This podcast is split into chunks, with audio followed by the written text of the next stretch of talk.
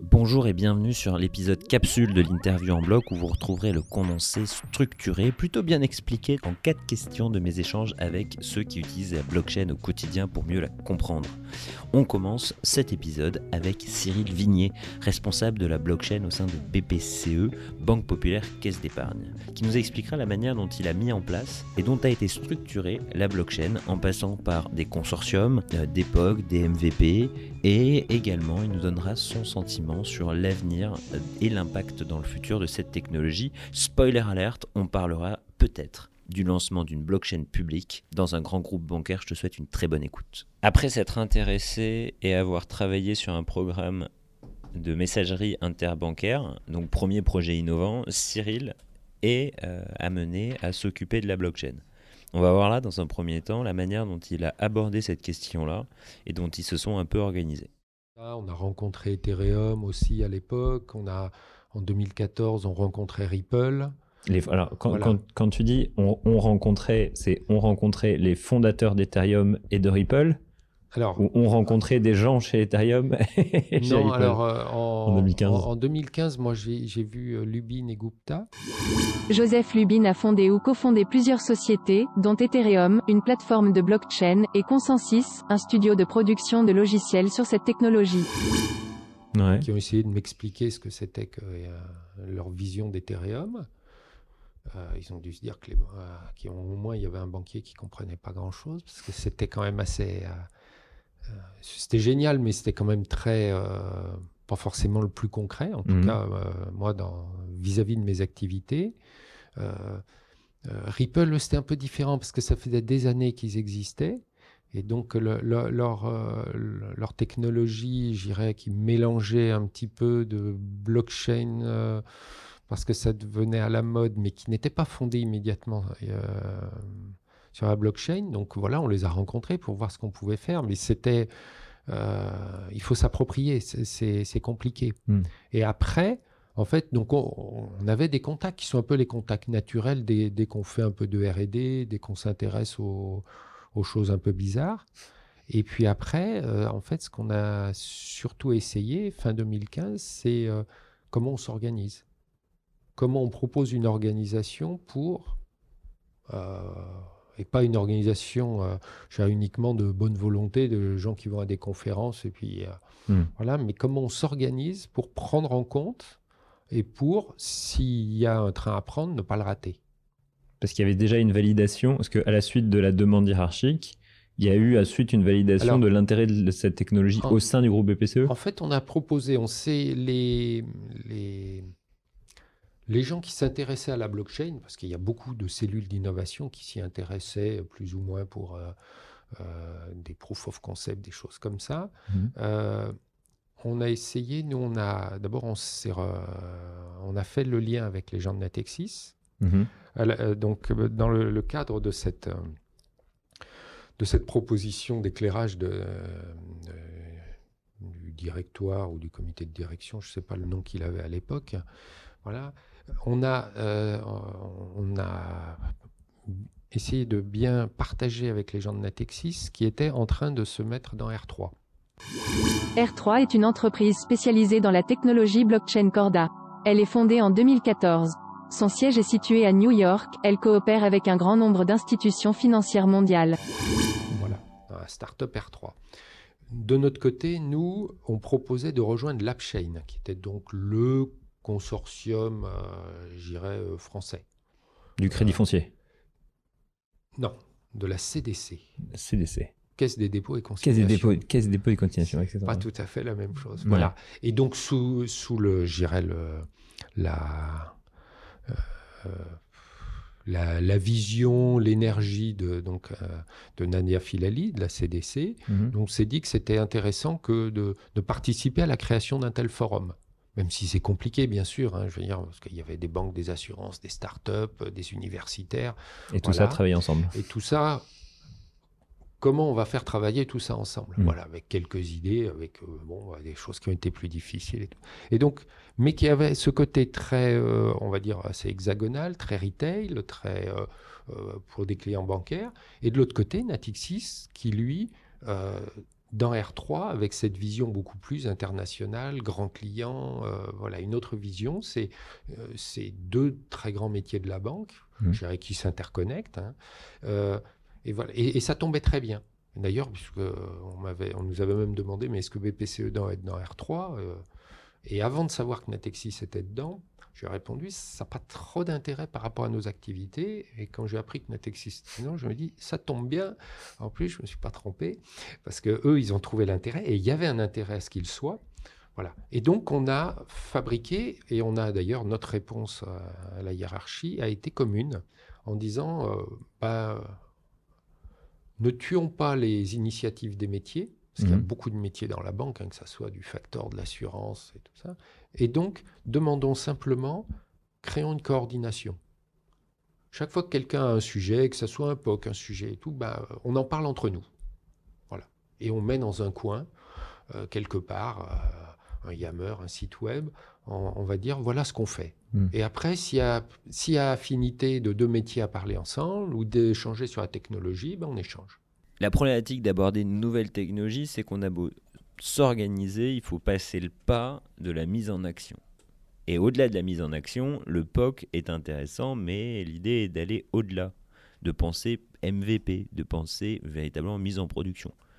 Cyril euh, va nous expliquer justement la manière dont ils ont euh, vu cet aspect-là, et plus par une considération de système, d'impact global sur euh, la banque, que sur juste euh, travailler dans son coin pour répondre à une petite problématique et à un petit peu la euh, good vibes et la hype de la blockchain. Il y a eu des gens qui faisaient des, euh, POC. bon, alors après, il y a beaucoup de POC qui, une fois qu'on fait le POC, on dit ah, génial, on peut tout faire. Et puis après, on s'aperçoit que le passer en production est quasiment impossible. Donc là, il y a le patron qui revient en disant Bon, bah, c'est bien, je t'ai donné 20 000 euros, bah, je t'en donnerai pas un centime de plus. Voilà, donc les gens abandonnent, mais ils nous, nous parlaient des résultats.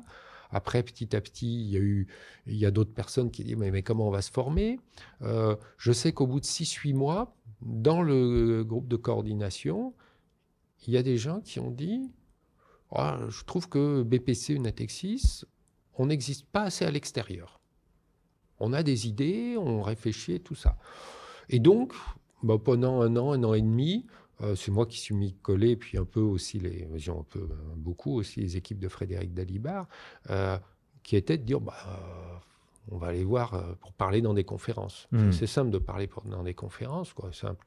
Voilà, il fallait avoir quelque chose à dire, mais notre pensée était était assez structuré là-dessus. Donc, euh, bon, et donc, on, a essayé de parler. Après, on s'est dit, le temps d'époque, il est un peu terminé.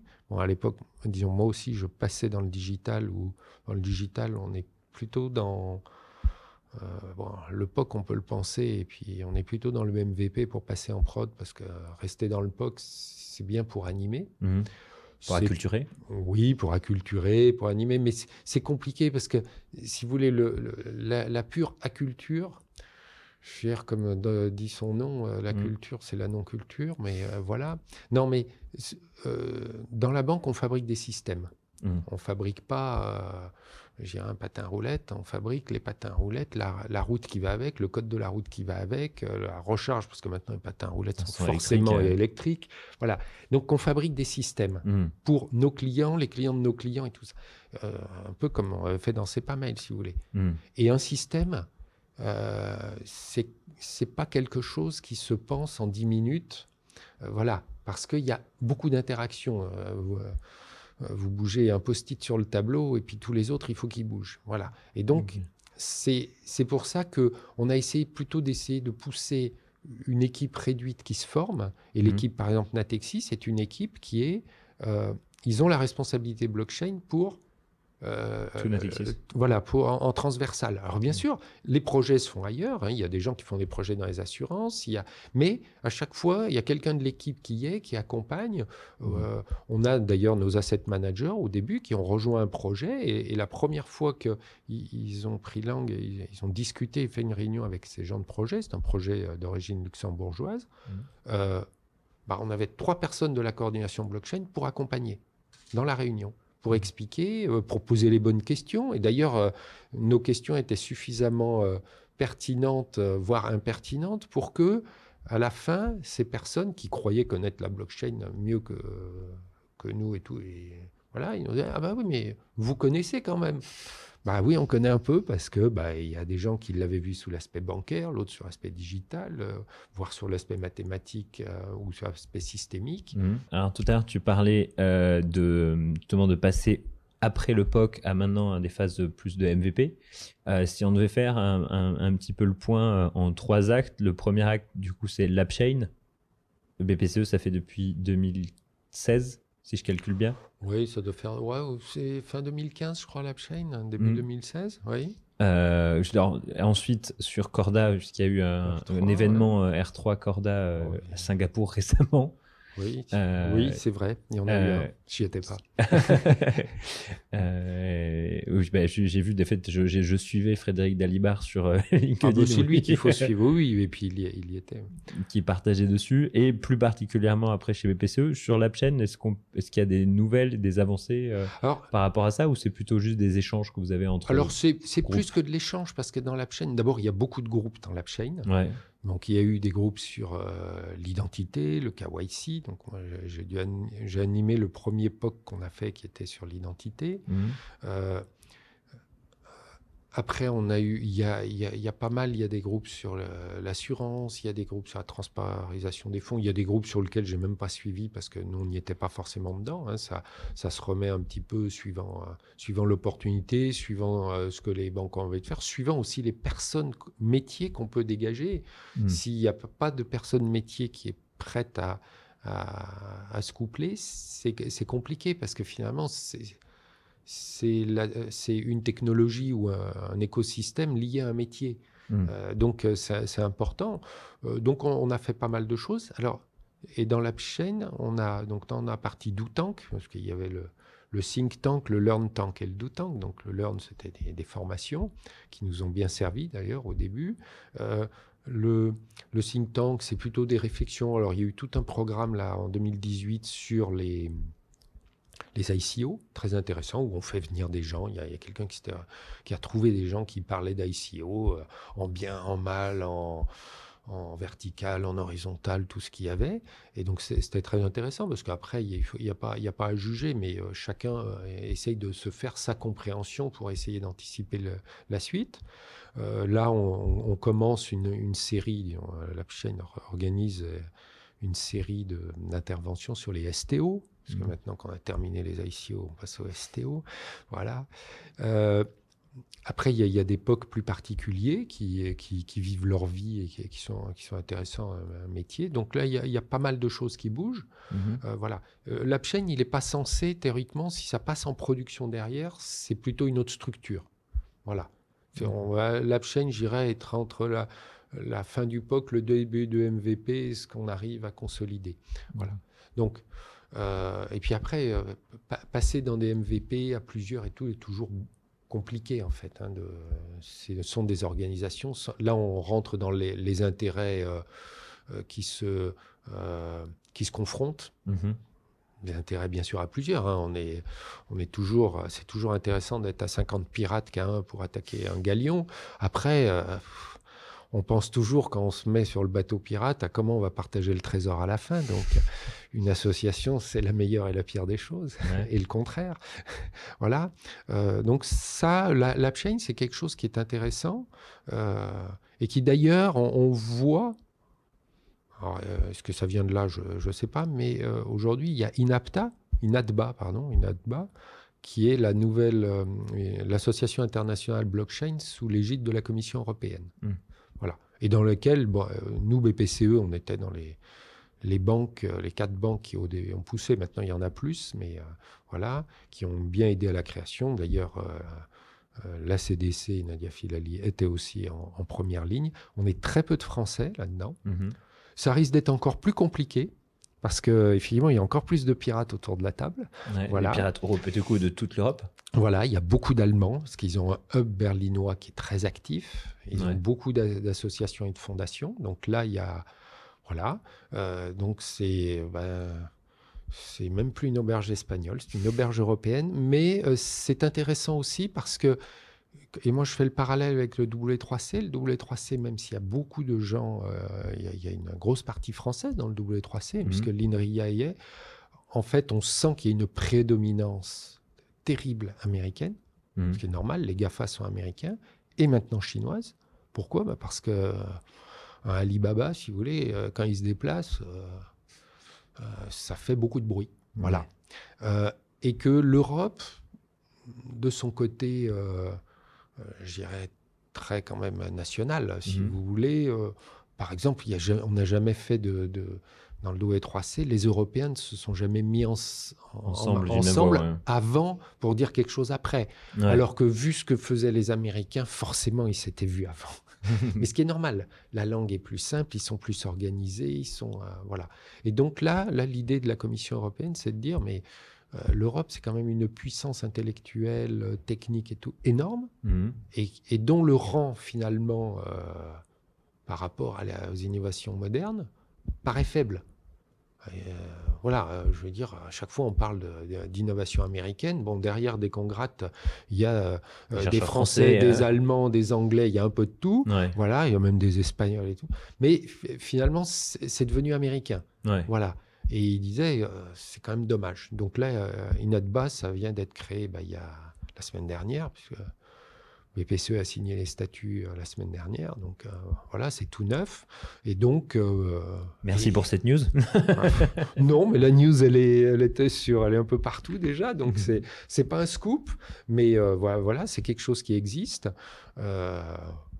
bon, et puis on va, on va voir, parce que c'est bon, il y a beaucoup d'intérêts contradictoires, mm. frère, entre euh, les associations à but non lucratif, mais qui ont quand même un but lucratif pour leur start-up derrière, mmh. euh, euh, les banques. Il y, a, assez peu de banques, en fait, aujourd'hui. On n'est on pas beaucoup. Donc, il y a, on va dire, groupe BPCE, c'est-à-dire BPCE Natexis, puisque nous, on, est, on, s'est mis deux avec quelqu'un de l'équipe, Thierry Rodon, de l'équipe de, Frédéric Dalibard, et moi-même on a BBVA, Santander, Intesa, maintenant la CDC, on a quelques Barclays qui arrivent, mhm. mais on a assez peu de banques finalement aujourd'hui. Bon, on verra. Elles sont peut-être toutes dans R3, c'est pas dans, R3, donc c'est pour ça. Donc là, on arrive à l'élément qui m'a le plus surpris dans notre échange, c'est aborder la partie blockchain publique. Et oui, après avoir euh, analysé les consortiums, euh, mis des POC en interne, donc un POC en interne, la plupart du temps, on est quand même sur une blockchain privée. Euh, BPCE et Cyril a mené un projet d'ouverture à la blockchain publique. Non, non, pour la banque peut-être, mais euh, pas pour la recherche et le développement. mais non, mais on, la commence par où la blockchain publique ben, On l'a toujours au même endroit en fait. Il n'y a pas à réfléchir. Ça hmm. fait, euh, je crois que c'est les Vikings avaient commencé au XIIe siècle. C'est le premier traité de marketing qu'on a, a retrouvé, qui est un livre, et on le commence avec le client. Hmm. On part du principe, nous, on a des clients retail. Natexis a des clients, grandes entreprises, interbancaires et tout. Euh, BPCE, donc Banque Populaire, Caisse d'épargne, a des clients retail. Hmm. Clients retail, c'est des millions de personnes. Hmm. On, a plusieurs dizaines de millions de comptes. Voilà. Donc, euh, c'est énormément de logistique. Donc, c'est de la simplicité. Euh, tout, d'ailleurs, la direction digitale, c'est redire ce qu'on avait déjà découvert dans les années 70 avec le juste à temps et tout ça, que euh, faut faire simple. Hmm. faut faire simple. On l'avait un peu oublié, c'était surtout dans l'industrie, le juste à temps, mais le digital, c'est les mêmes méthodologies avec les outils modernes. Voilà. Il faut faire simple. Et donc, euh, nos clients, euh, je vais donner un exemple sur Ethereum, CryptoKitties, hmm. super jeu à la mode, 17 étapes pour s'y connecter. Donc c'est super. Ça peut bloquer, ça peut bloquer de s'y mettre. Alors euh, le geek qui, euh, qui commence sa journée en tapant sudo sur, euh, son sur sa fenêtre terminale Linux, aucun problème. Hmm. nos clients, moi, moi, parce que quand je reviens le soir, il est hors de question que je m'ennuie à me connecter pendant trois heures à ma banque si j'ai envie de m'y connecter. Euh, mes parents, bon, mes enfants, ils s'y connectent pas encore, ils comptent sur moi. Mhm. Mais tous les gens, je veux dire, il faut que ça soit simple, sécurisé mais simple. Clair. Voilà. Et donc, nous, on est parti du client. On a dit, c'est quoi un client? Euh, Qu'est-ce qu'on doit faire avec un client? Mhm. Et notre idée était de dire euh, comment on peut aider un de nos clients ou nos clients en général retail à se connecter à la blockchain s'il a envie de s'y connecter. Voilà. On va dire que la blockchain parions que ça soit un nouvel espace économique. Ouais. Aujourd'hui, il n'y a pas grand-chose à acheter dessus. On est d'accord, à part quelques ICO, mais c'est déjà pas des crypto-monnaies, mais c'est déjà beaucoup. hein. Il y a, dans les années 90, euh, personne ne, pensait que le, le web servirait à quelque chose. Mhm. Voilà, pour avoir été au tout début de, en France en tout cas. Et qu'on pouvait tout acheter sur le web. voilà, et maintenant on peut tout acheter, mais euh, avant on pouvait pas rien acheter. Mhm. Voilà. Euh, et donc, l'i- l'idée, c'est de se dire, bah, si la blockchain est un espace économique, comment on va aider nos clients à aller dessus? Hmm. Je suis sûr qu'en en 1819, si un client euh, des caisses d'épargne, puisque ça a été créé en 1818, voulait acheter une voiture, je suis sûr que son conseiller lui a dit, surtout, ne dépensez pas votre argent sur cette invention du diable. Mhm. Voilà. Euh, il y a encore 50 ans, si un de nos clients il voulait aller faire du commerce en Chine, on lui expliquait que ça allait être compliqué. Mhm. Aujourd'hui, la Chine, c'est un espace économique qui est aussi, autre, aussi banalisé qu'un autre. Voilà. Euh, donc pour ces clients, bah, on a donné des cartes, ils peuvent euh, acheter, voilà, ils peuvent faire des virements à peu près partout dans le monde entier, Mhm. plus ou moins simplement, on est d'accord, mais quand même, bah, en Europe, c'est assez simple, mais c'est plutôt lié aux réglementations d'ailleurs que, euh, je dirais, aux, volontés des banques. hein. Alors les banques, on leur a dit, bah, c'est à J plus 1 pour l'Europe, bah, ils sont arrivés à faire J plus 1 pour l'Europe. Mhm. Ce qui est énorme hein, quand même. Et, et quand on regarde, c'est pas évident parce qu'il y a de la sécurité derrière. C'est pas envoyer un email. hein. Ouais, ouais. Voilà. Euh, et donc là, on s'est dit, bah, bah, allons là-dessus. Qu'est-ce que c'est qu'un client? Qu'est-ce que c'est qu'une blockchain publique? Voilà. Et donc, on va essayer de, de rendre la blockchain publique, euh, comment dire, compliant, au- Mhm. au- ou, ou moins tout simplement décente Mhm. aux, aux- aux- aux yeux du, du banquier horrifié à qui on parle de, euh, de dark web et autre chose. Voilà. Mhm. Et donc ça, c'est un projet qu'on a, qu'on a lancé depuis deux ans, euh, qui est passé en phase d'incubation euh, l'an dernier. Sur lequel on a fait des applications, des serveurs, des connexions. On a même euh, proposé quelque chose, euh, une, euh, un side effect du projet, c'est-à-dire une, une partie à DEFCON, Mhm. voilà, à Prague, euh, puisqu'on on utilise pour euh, développer l'application sur smartphone, on utilise des extensions qu'on a fait d'un logiciel qui s'appelle App Inventor, Mhm. qui est un logiciel pour adolescents euh, fait par le MIT pour faire des applications. Donc l'idée était de rester simple. Et Ouais. nous, on a mis des extensions parce que ce, ce logiciel permet de qu'on puisse mettre des extensions. On a mis des extensions dédiées à, à Ethereum pour faire des interactions avec la blockchain. Voilà. Et donc, euh, on avance là-dessus. Euh, on va essayer de passer dans, dans les semaines ou les mois qui viennent euh, dans la phase vraiment amorçage. Et, mais ça nous permet de voir, de partir de l'autre côté en disant, bah, maintenant on a des clients Mhm. et on va éviter les 17 étapes. Pour accéder à. Voilà, au pour service accéder. et, Et, euh, et- et jusqu'où on peut aller? Est-ce qu'on peut aller loin Pas loin? Est-ce qu'on aura des... Voilà. Mhm. Et donc, euh, c'est de l'exploration et aujourd'hui, ça avance pas mal et, je pense que ça, ça va aider un jour ou l'autre nos, nos autres blockchains de consortium avec le lien. D'ailleurs, régulièrement, quand on fait, nous, des points d'étape, Ouais. euh, les équipes blockchain consortium sont là. Échange très intéressant avec Cyril, euh, qui a pris le temps de nous donner son regard et euh, son retour d'expérience euh, vis-à-vis des différents partenariats et différents consortiums auxquels euh, il a participé. Euh, si vous voulez aller plus loin, euh, l'épisode complet est juste au-dessus ou juste en dessous.